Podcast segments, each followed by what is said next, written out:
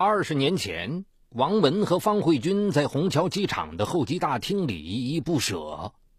王文拿出一个精致的小盒子，放在方慧君的手上。这什么？方慧君有些诧异。你打开看看就知道了。方慧君缓缓的打开盒子，里面是一撮头发。在中国。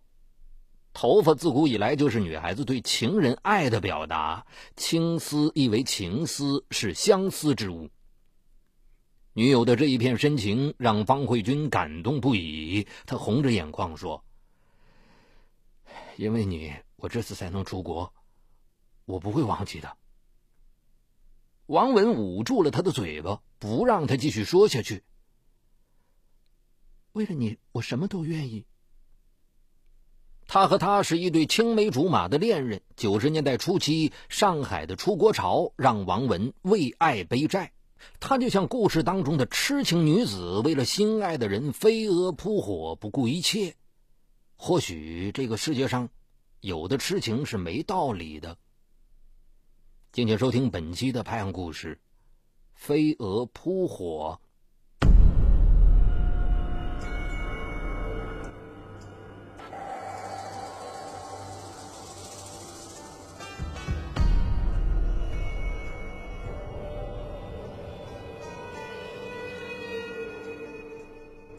王文和男友方慧君从小生活在上海的郊区，是一对青梅竹马的恋人。小时候，一次王文独自走在小河边，突然发现脚边有一条小蛇，他吓得惊叫起来：“啊，有蛇！”在附近玩耍的方慧君闻声而来，看到王文站在那里，两手蒙住眼睛，一动也不敢动。在他的不远处，有一条小蛇正在慢慢移动。方慧君赶紧找了一根棍子，把蛇压在了下面，安慰王文说：“没事了。”王文移开双手，慢慢的睁开眼睛，看到救自己的这个男孩五官清秀，棱角分明。男孩关切的眼神一下子击中了他心底最柔软的部分。从那以后，王文和方慧君经常在小河边不期而遇，两人的感情越来越好。慢慢的，两人逐渐长大，各自有了不错的工作。王文在一家公司当财务，方慧君也成为了一家大型企业的职员。那个时候正是出国潮高涨的时候，当时的人们把这个称为“洋插队”。方慧君也被这股潮流裹挟的有些动了心。一天，方慧君和王文商量。哎呀，身边好多朋友都去日本了，我也想出去镀镀金，学点东西，让我们以后的生活更好些。男友有着远大的抱负，愿意为了两人的将来而奋斗，这让王文觉得很甜蜜。他立刻表示了支持。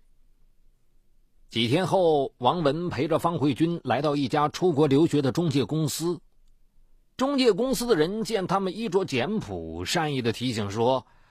哎呀，出国的费用不便宜哦，去日本要将近十万呢。王文和方慧君愣住了，出国费用之高，实在出乎他们的意料。九十年代初期，一般人的工资才只有几百元，这些费用对两个刚刚工作的这个年轻人来说，无疑是笔天文数字。两人咨询了些细节。拿了些留学资料，便匆匆离开了。回家路上，方慧君沮丧的表示：“要不就算了吧，这笔费用对我们来说实在是负担不起呀。”王文也觉得心情沉重，他低头看着手上的那些留学资料，看到资料上那些大学宽阔气派的校门，若是男友能够走进这样的学府，那该多好啊！看着男友失望的表情，她心里狠狠的对自己说：“方慧君就是你的一切，一定要想办法帮他实现梦想。”只是，王文不过是一个普通的财务，每个月微薄的工资只有几百元，要筹集十万元这个天文数字，他又能想出什么办法呢？可他就是这样痴情，居然想到去借高利贷。在一个朋友的介绍下，他找到了当地一个民间放高利贷的人周建尧。周建尧细细打量了眼前这个女孩，借十万，可以，但利滚利你还得起吗？还得起。王文回答的义无反顾，他觉得只要自己今后努力赚钱，总能还得清。这时的他自以为给了男友世界上最伟大的爱情，却不曾想过，这样的爱已经迷路了。两个月后，王文告诉方慧君有办法让他去日本留学了。方慧君高兴的不敢相信自己的耳朵，一下子抱住王文，反复的问着：“啊，我没听错吧？”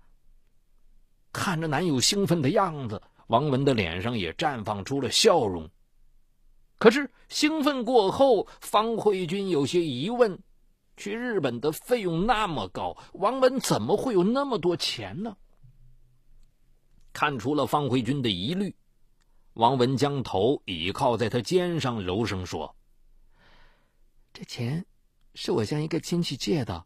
你去了日本之后，为了我们的将来，要好好努力。”方慧君感动的直点头，发誓一定不会辜负他的期望。然而，方慧君怎么想得到？王文口中的亲戚，竟会是一个民间放高利贷的人。如果他知道女友靠借高利贷让自己出国，他一定坚决反对。而痴情的王文，若是还有些理智，就不应该铤而走险，踏出这一步，糊涂到去借高利贷。他怎么也没料到，就是这位亲戚，把他拉进了一个万丈深渊。男友去了日本，而债务却沉沉的压在了王文瘦弱的肩膀上。事实上，还钱远远没有王文想的那么容易。为了还债，王文白天在单位上班，晚上到别人家里当钟点工，周末还给另外一家单位兼职做账，一个人做三份差事，基本上从眼睛睁开到晚上入睡，王文都在不停的干活。他只恨自己分身无术，然而即便这样，一个月下来也只有四五百元的收入，这些钱真是杯水车薪，只能勉强还上高利贷那利滚利的利息。每当王文累得精疲力尽的时候，他都会闭上眼睛，想象着男友戴着学士帽的样子，想象着将来两人的幸福生活。顿时，他又提起了精神，埋头继续干活。日复一日，王文每天回到家都累得动也不想动。可即便这样，她还坚持一周给男友写一封长长的信，鼓励他好好读书，要把目光放长远，不要像那些人那样到日本只是为了打黑工、只留学不读书。有时他还会在信里附上一张自己的近照。一次，方慧君收到信后，从日本打来电话。心疼的说：“你瘦了，怎么会这么瘦啊？一定要注意自己的身体呀。”王文却在电话里故作轻松：“傻瓜，女孩都喜欢瘦嘛，很多女孩还在为减肥而苦恼呢。”挂断电话前，王文特意又嘱咐方慧君要安心读书，钱的事情不用担心，那位亲戚不着急要的。第二年夏天，方慧君在日本读完了语言学校，以优异的成绩考入了东京一所大学。得知这一消息，王文高兴的泪流满面。心爱的人真厉害，这可是一所多少人都梦寐以求的著名学府啊！只是高兴过后，王文有些发愁了。方慧君确实没有辜负自己的期望，主要精力都放在了学业上。在那里，他每天只打两个小时的工。只是这些钱仅仅能够维持他的生活费，那么学费怎么办呢？王文只好硬着头皮再次向周建尧借了两万元，总算凑够了第一年的学费。背债的日子似乎过得特别快。一天，正当王文为如何还债发愁时，周建尧竟然主动找上门来。和他一起来的还有一个四十岁左右的男人。王文以为周建尧是来催债的，连声向他赔不是，说自己一定尽快想办法还钱。没想到周建尧对他摇摇手，眯着眼睛从上到下看了看他，接着十分客气地向他介绍起了自己的朋友。啊，这是我哥们儿关勇，来上海做生意的。王文礼貌性的笑笑，随口问了句：“做啥生意的？”关勇压低声音，神秘的说：“我们做的是大生意，赚钱很容易。听说你缺钱，愿不愿意加入啊？”可以赚钱？王文连忙点头：“愿意，当然愿意。只要你肯帮忙，那再好不过了。”可单纯的王文也不想想，这世上哪有会有那么好的事情？从天上能掉下来馅饼？放高利贷的绝非善类，更不会有什么好事上门。见王文上钩了，关勇便开门见山：“哎，我们是运货的，你帮我们运几趟三号货，包你发大财。”起先，王文还没听懂关勇的意思，但从对方的神情，隐隐觉得有些不妙。看到王文满脸的疑惑，一旁的周建尧把头凑过来，在他耳边轻声细语了几句。原来，货就是毒品，所谓的三号货就是行话里的海洛因。顿时，王文吓得脸色都变了，往后连退了几步，双手摆动。不行不行，这个我不做的。周建尧冷冷笑了一声：“呵呵，你不做也可以，那就把我借你的十几万还给我，要不我就问你男朋友要，你自己看着办吧。”王文一下子愣住了，这分明是一个圈套啊，把自己一步一步往火坑里引。如今自己已经走到了火坑的边缘。但王文有些迟疑。周建尧趁机说：“哎呀，你放心，我们有办法让你不担风险。你想啊，你男朋友在日本的学业刚刚起步，你忍心让他放弃前程吗？”王文无力的坐在椅子上，刹那间，无边的悲哀淹没了他。他觉得一切力量都渐渐的从身上失去，眼前只是一片荒凉，看不到希望。他不知道如何是好，无助的他甚至没有意识到，此刻他最应该做的事情是报警。王文只觉得前方的路都塞绝了，往左走。是走上贩毒这条不归路，往右走是让心爱的人放弃前程；往左走是牺牲自己成全了男友，往右走是放弃男友保全了自己。深爱着男友的她，想到这里，做出了选择。他咬咬牙对周建尧说：“那我就照你们说的做。”说这句话的时候，王文似乎觉得自己有一种两肋插刀的悲壮感。他觉得自己的牺牲是为了男友，是为了神圣的爱情。这一天，王文按照关永娇的方法，在自己的房间做了一件事情。他将一包用塑料袋包装好的毒品塞进了自己的下身。随后，他准备坐飞机去青岛。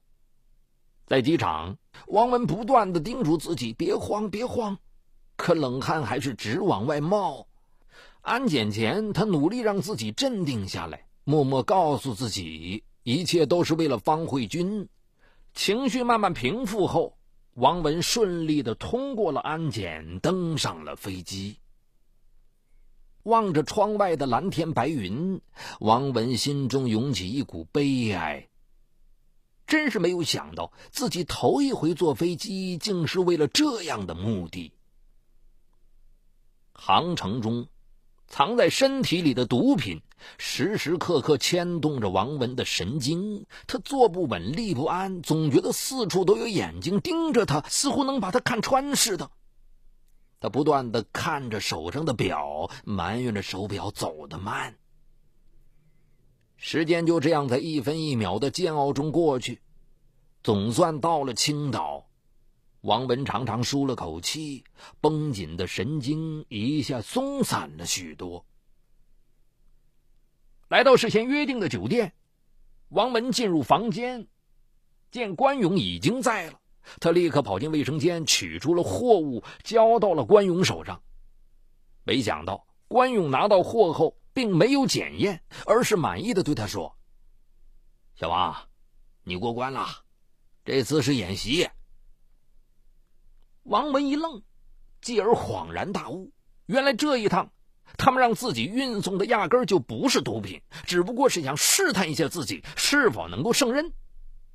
这次试验的结果让关勇十分满意，也让王文有了一次实战经验。几天之后，王文带着真货第二次去了青岛。有了之前的经验，王文这一次安心多了。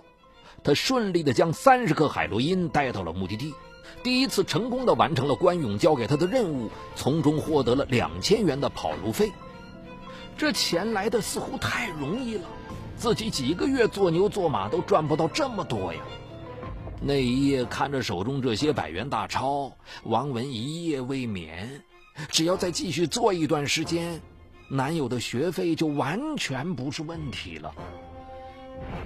第二天，王文忍不住心中的喜悦。